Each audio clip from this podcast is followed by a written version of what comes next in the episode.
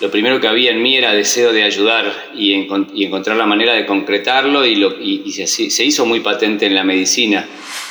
Tengo que saber que cada vez que alguien se me acerque probablemente esté sufriendo, a cada habitación que yo entre probablemente sea un momento histórico porque esa persona quizás está en el final de la vida y hay que darlo todo ahí, que cada camilla, que cada cama pueda ser un altar. Estar en esa trinchera del final de la vida, hay mucha vulnerabilidad, mucha necesidad y al mismo tiempo a un paso del cielo de un cielo que mucha gente no conoce, no busca, no espera. Reconocer que el miedo, la angustia, el temor que nos genera todo esto, sufrir, no saber lo que sigue, estar triste por los que dejo, todo eso es, es normal. En esta nueva temporada vas a ser partícipe de entrevistas y testimonios de personas como vos y yo se encontraron con Jesús y ahora en su día a día lo dan a conocer a otros.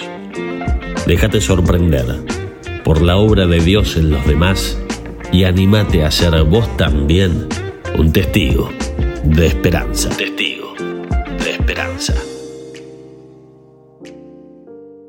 Bienvenidos a otro episodio de The Play, en donde hoy vamos a estar conversando con Matías Nahum, el doctor Matías Nahum, y bueno, aprovecho a, saludarlo y a pedirle también que se presente frente a esas personas que no lo conocen. Bienvenido, Matías.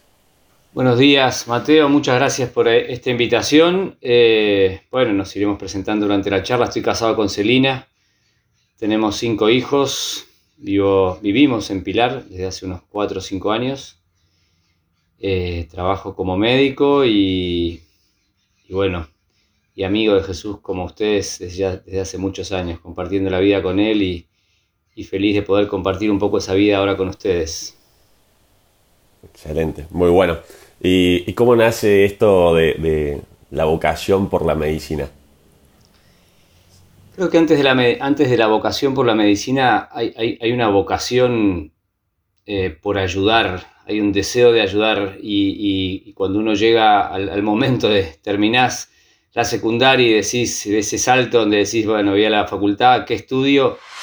Lo primero que había en mí era deseo de ayudar y, encontrar la manera de concretarlo y, lo, se, hizo muy patente en la medicina.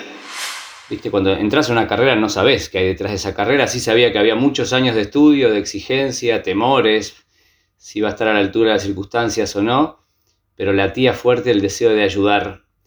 Y, y el paso fue el correcto. A lo largo de los años fui entendiendo de qué se trataba ser médico y el camino del estudio y lo que vino después fue, fue confirmando que en la medicina se, concretaba ese llamado, ese, ese, deseo de ayudar.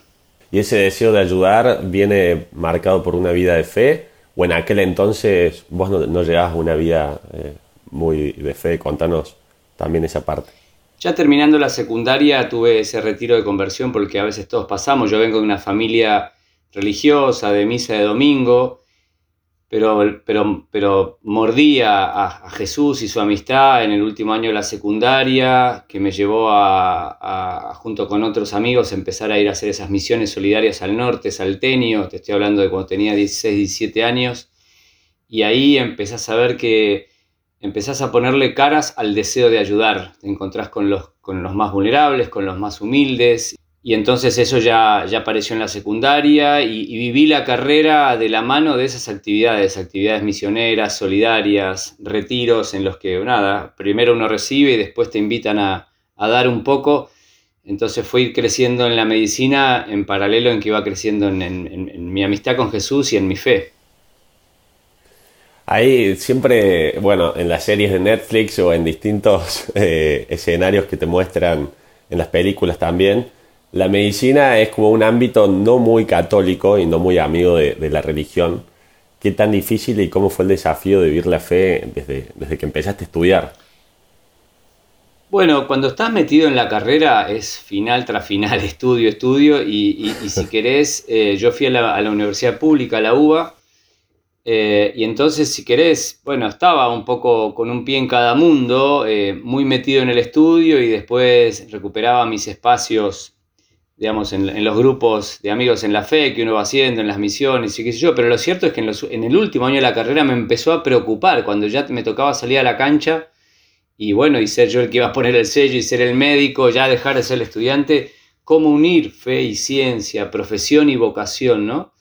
Y, fue una preocupación cierta, no solamente cómo ibas, qué significaba ser médico, sino qué significaba ser un médico para Jesús y, durante los últimos meses de la carrera se lo pregunté fuertemente, ¿cómo, cómo sigue, Señor, esto? ¿Qué querés de mí? ¿Cómo hacer una medicina en la que vos estés? ¿Cómo hacer una medicina más humana? Yo veía que, y sigo viendo que, se habla de números más que de personas, de diagnósticos más que de personas. Entonces, me, y durante muchos meses le pregunté, eh, ¿cómo sigue esto? Habla, Señor, que tu siervo escucha. Eh, cómo, cómo, poder imitarte. Yo ya, yo ya, me había ido encontrando con, un Jesús distinto y bueno, y él, él, él, respondió, en aquellos últimos años de la carrera me encontré con, con el Jesús del Evangelio que no solamente evangelizaba y llevaba la buena noticia, sino con el Jesús que se encontraba con los enfermos. Gran parte de la vida de Jesús fue estar con gente que sufre con los enfermos, consolaba, abrazaba, escuchaba, tocaba, y eso me, me, abrió los ojos del alma. ¿no? conocí a Jesús buen samaritano en ese momento y, a partir de ahí él me respondió y me abrió, nada, me dijo, bueno, este, este es el camino. Y ahí empezó otra parte de la historia. Excelente, bien clarito el camino lo tenías. Pero ¿cómo lo ves eh, en tu entorno también? ¿Ves que la gente eh, te mira raro o no te preocupa mucho el que dirán, llama la atención, tu fe. No, es que la verdad que no es que uno anda diciendo yo soy un hombre de fe, hagamos la señal de la cruz juntos, recemos un rosario ahora antes de empezar a atender. No, yo vivo como viven ustedes. Eh, me parece que hoy, hoy lo que transmite en el mundo es la humanidad, la cercanía con la que tratás, el sentido común, el buen trato, eso ya llama, la alegría en un mundo tan, tan veloz y tan preocupado por tantas malas noticias, que uno lleve serenidad, alegría real, eh, ganas de encontrar al otro, ganas de escucharte, eh, que el otro sienta que, que, a uno realmente le importa lo que al otro le pasa cuando cada uno hoy vive en la suya, eso ya provoca o llama la atención, ¿no? Eh, entonces, yo voy a, mi día a día a trabajar desde ese lugar, desde, desde el, ser lo más humano y cercano y atento a la gente posible, eh, bueno, confiando que Jesús en mí va haciendo cosas y va transmitiendo y va provocando cosas en el otro de manera intangible, y a veces eso abre puertas a charlas y a, y a cosas donde uno puede poner a Jesús más en el medio, ¿no? Pero eh, no sé si respondo a tu pregunta. No, excelente. Me hace acordar a la, a la, oración de Newman que dice, brilla a través de mí y mora en mí de tal manera que... Sí, está bueno, no tanto con palabras, sino también con el ejemplo. Me parece que eh, de eso se trata en el arranque, ¿no? Y, también el, mundo del hospital, el mundo sanitario, es un mundo obviamente que busca, que necesita, porque la gente sufre, está medio en carne viva, es, es casi una situación ideal para poder llevar esto, pero también es un mundo que se enoja con Dios porque está a prueba, porque, porque le duele, porque sufre, porque hay malas noticias. Entonces también uno va, va, siendo muy respetuoso y cuidadoso, no solamente de la fe del otro, sino también de las vivencias. Eh, pero de manera eh, testimonial o, de manera a veces invisible, Jesús se mete en las trincheras de la gente y es una maravilla, a veces a través mío y a veces a través de, simplemente del, servicio, el cuidado de tanta gente que ayuda. Totalmente. Tengo conocidos y amigas que, que, bueno, trabajan como médicas y un gran problema que les sucede a ellas y, a muchos que están en esta profesión es la cantidad de horas que se pasa dentro de un hospital. ¿Cómo convivís eh, con la vida profesional y la vida también personal? ¿Cómo ese equilibrio de vida? Porque bueno, vos sos padre de familia, estás casado. Eh, ¿Cómo equilibras eso?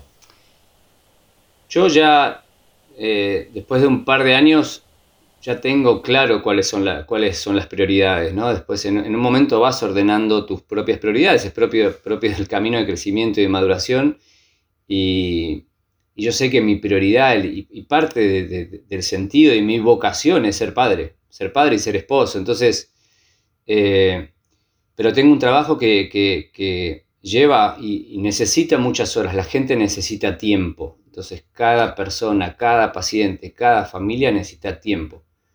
Pero yo sé que tengo que volver en un determinado momento a, mi casa y, tenemos hoy, ahora que vivo cerca del hospital, podemos desayunar juntos en familia, podemos cenar casi todos los días. Llega el fin de semana y es un momento para, para estar en casa. Entonces, mi prioridad ordena el resto del día. Pero después yo salgo a la cancha, salgo al día y, también tengo que saber que cada vez que alguien se me acerque probablemente esté sufriendo, a cada habitación que yo entre probablemente sea un momento histórico porque esa persona quizás está en el final de la vida y hay que darlo todo ahí. Quizá no nos vemos más, cada, cada charla, cada mensaje, cada cosa que uno dice es, es único porque como me toca trabajar en el final de la vida, esos momentos después no se repiten. Entonces es como, es, como muy instantáneo y muy profundo todo. Entonces todo el tiempo hay que estar volviendo a, bueno, ¿por qué hago lo que hago? ¿De qué se trata? Ayudar y cuidar a otros. Eh, y, entonces ahí, bueno, uno va equilibrando prioridades. Matías, y, esto de que vos decís, estás en el final de la vida, estás en, cuidados paliativos, contanos cómo llegas a, esta especialidad que, bueno, no es muy común. Como te decía antes, muchos años de, después de la carrera me meto a, seguir haciendo tareas solidarias, a estar cerca de los más sufren y yo veía que dentro mía latía eso, ¿no? Estar cerca del que sufre, no solo del más humilde y, poder llevar una medicina humanizada a todos y, a los, también a los que menos tienen, sino que de alguna manera siempre la, cruz de Jesús y la cruz de los otros iban como de la mano, ¿no? Y, parte de, de, las luces que fui teniendo en mi camino médico y de fe era que cada camilla, que cada cama pueda ser un altar. Fueron frases que resonaron fuerte en mi corazón y yo en los cuidados paliativos no existía eh, durante mi carrera. Eh, pero mientras yo iba buscando qué pasos daba, de nuevo volvían a aparecer frases, lo que hagas con el más pequeño lo haces conmigo. Entonces, todas las decisiones médicas iban cruzadas por las decisiones, bueno, por seguir preguntándole a Jesús. Y en un momento conozco los cuidados paliativos, eh, que ya te digo, no existían en la carrera. Y bueno, y fue un momento de donde se amalgamaron los mundos, ¿no? estar en esa trinchera del final de la vida, hay mucha vulnerabilidad, mucha necesidad, y al mismo tiempo a un paso del cielo, de un cielo que mucha gente no conoce, no busca, no espera. Eh, estar al pie de la cruz de Jesús, estando al pie de la cruz de mucha gente, entonces casi fue, eh, fue explosivo. Eh, y, te estoy hablando ya del año hace unos 20 años, ¿no? Esto ocurrió más o menos a partir del 2001 en adelante, empecé a meterme de a poquito. Y se fueron uniendo, ahí profesión y vocación cada vez fueron haciendo de mi vida una misión.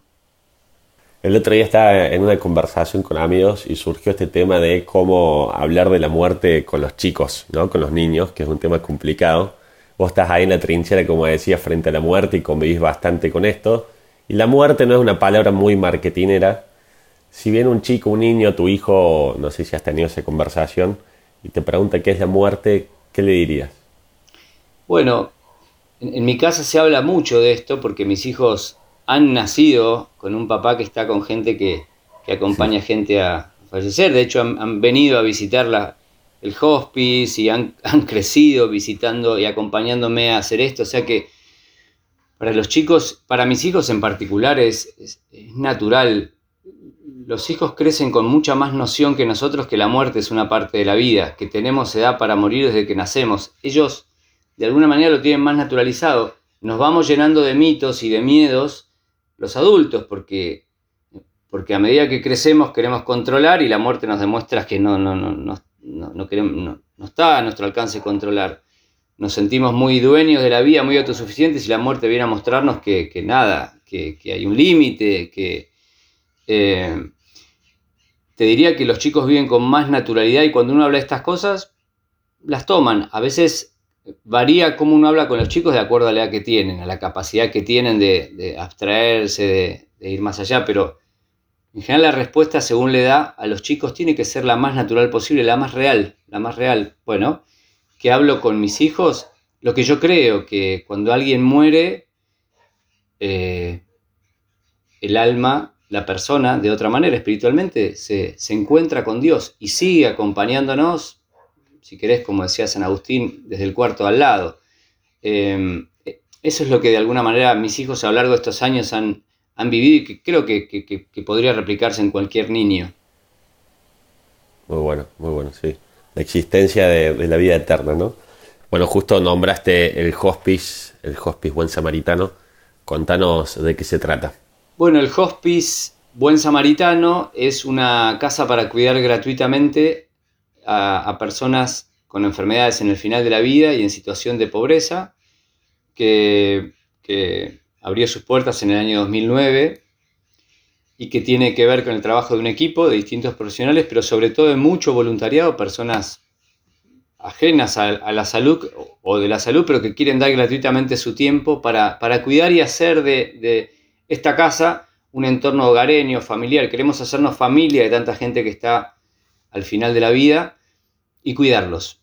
Cuidarlos como serían cuidados en su propia casa. El entorno del hospice es una casa de familia que adaptamos con, su jardín, con su parrilla, con su lavadero, con su cocina, donde se respira eh, aroma a comida casera que están haciendo los voluntarios.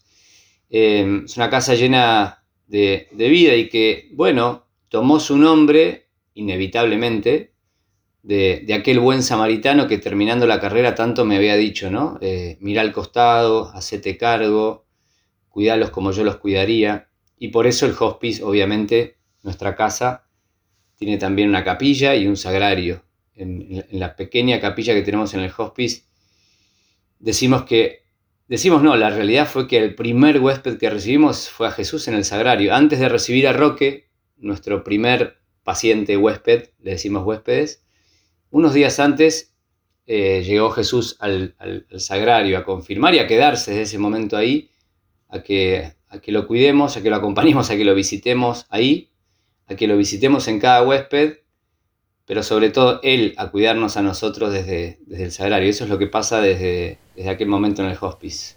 Excelente. ¿Y ahí son todos voluntarios los, los que ayudan y colaboran?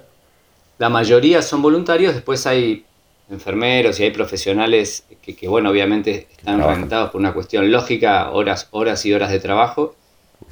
Y el equipo cuida, hoy cuidamos, el hospice cuida en, nuestra casa, donde los alojamos como huéspedes, pero también brindamos atención domiciliaria y vamos a hospitales donde la gente esté, hospitales públicos donde hay mucha necesidad. así que es, un hospice como en salida, que va a buscar a, donde a la gente donde está. Muy bueno. Eh, me imagino que si el primer huésped fue Jesús, las confirmaciones deben haber sido muchísimas. ¿Alguna anécdota que te acuerdes en donde intervino la mano de Jesús? Deben ser muchas, pero ¿alguna que te haya marcado en tu vida profesional? Cada persona que llega al hospice nos damos cuenta que, llega atraída por Jesús. Es, es increíble porque llega gente... A veces llegan es como le pasó al buen ladrón, ¿viste? Que, se robó el, que se robó el cielo, eh, no sé, no, el, que estaba al lado de la cruz de Jesús, eh, no es el buen ladrón. Dimas y el, y, eh, otro. Ahí está. bueno. Bueno, el que se robó el cielo, viste, crucificado al lado de Jesús, que le dijo, acordate de mí cuando llegues al cielo. Llega gente al hospice que vos decís, ¿cómo, ¿cómo, esta persona llegó a un lugar donde se lo cuida como un rey, donde se le da comida, gente con vidas muy difíciles de marginalidad, violencia, adicciones, los más pobres y, a veces donde la, propia familia ya los ha abandonado y no quiere visitarlos porque por, la vida tan difícil y dura que han llevado, incluso hasta de maltrato, llega gente de todo tipo, pero a mí me, llama mucho la atención cómo llegan personas que, Jesús quiere que mueran dignamente aunque han llevado una vida muy, muy dura, por decirlo de alguna manera, ¿no? Para, no, para no etiquetar.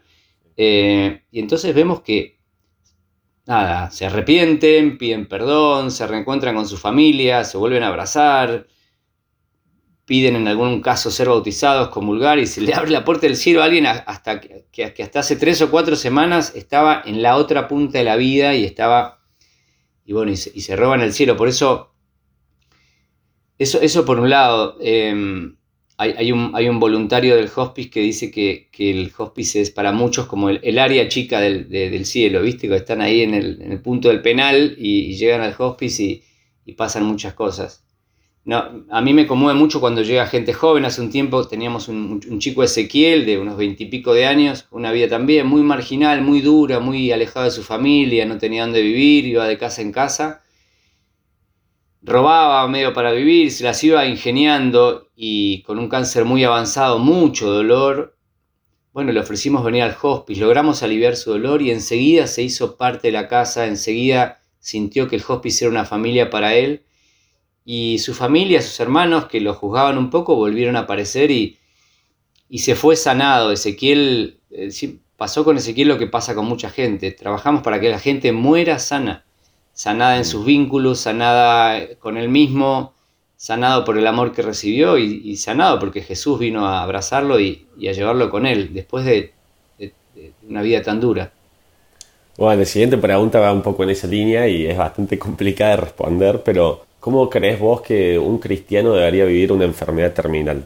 Porque a veces asociamos la muerte con, edades mayores, de, al último trayecto de la vida, pero bueno, también eh, no hay edad para, para recibir una enfermedad terminal, puede pasar en cualquier etapa de tu vida y a veces sentimos que no estamos preparados. ¿Cómo crees que un cristiano debería afrontar una situación así?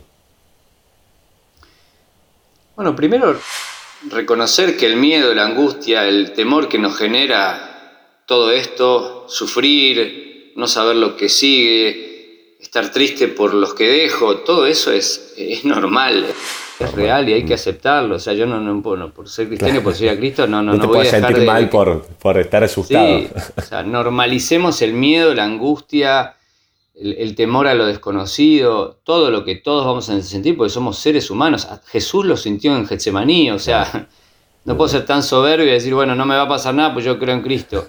Hay que ser auténticos, hay que ser auténticos. En, en esa autenticidad, toca fondo y le das Jesús la posibilidad a Jesús de que, de que venga a, levantarte. Entonces hay que tocar fondo, realmente. Hay que tocar fondo. Cuando tocas fondo, mirás al cielo y decís, vení, ayúdame. Cuando seguís pensando que podés, que depende, que depende de vos, de que yo voy a poder, porque yo soy un hombre de fe, que depende de mí, bueno, te, tira del caballo, te tira y no, no. Entonces, como, como, como seres humanos que somos, hay que tocar fondo porque de hecho tocamos fondo, nos duele morir, nadie, tenemos edad para morir de que nacemos, pero nadie quiere morir. Mm. Eh, aunque tengas 20 y tengas 80 años, o sea, la gente de 90 reacciona como, como una persona de 20. Primero eso.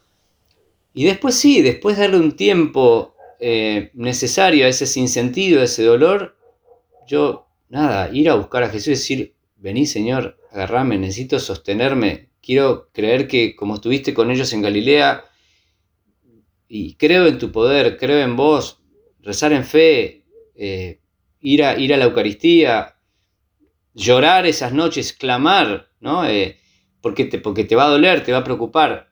Algunos, más, algunos durante más tiempo, algunos más rápidamente se agarran de Jesús y, se toman ¿no? de él y, Él sostiene. Eh, entonces, y te llena de esperanza y ya es algo que te da Él, ya no es algo, eh, estas cosas son, dones. En, un momento las personas que yo acompaño en fe hacen un clic que dicen, esto no es mío, esto viene de Dios, yo jamás podría enfrentar esta cruz, este miedo, este dejar a mi gente, este no saber lo que sigue si no me lo dieran.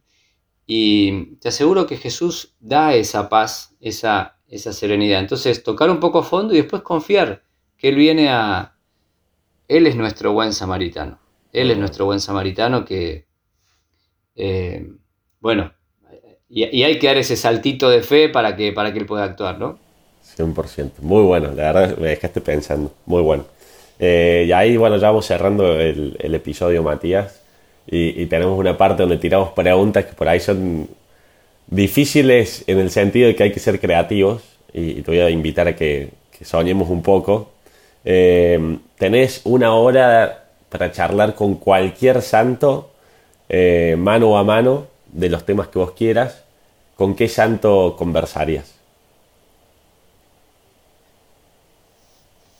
San Francisco de Asís, Madre Teresa de Calcuta, San Alberto Hurtado, San Camilo de Lelis. Ah, va a ser una conferencia eso. Sí, un poquito de cada uno. muy bueno, muy bueno. Y si tuvieses que hacerle una pregunta a Jesús, eh, tenés una sola para hacerle, ¿qué pregunta le harías?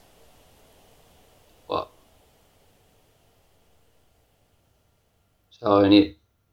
Déjame, déjame. Déjame, déjame imaginarme que estoy un poco frente a Jesús y te respondo, porque nadie nos corre, ¿no? Nadie.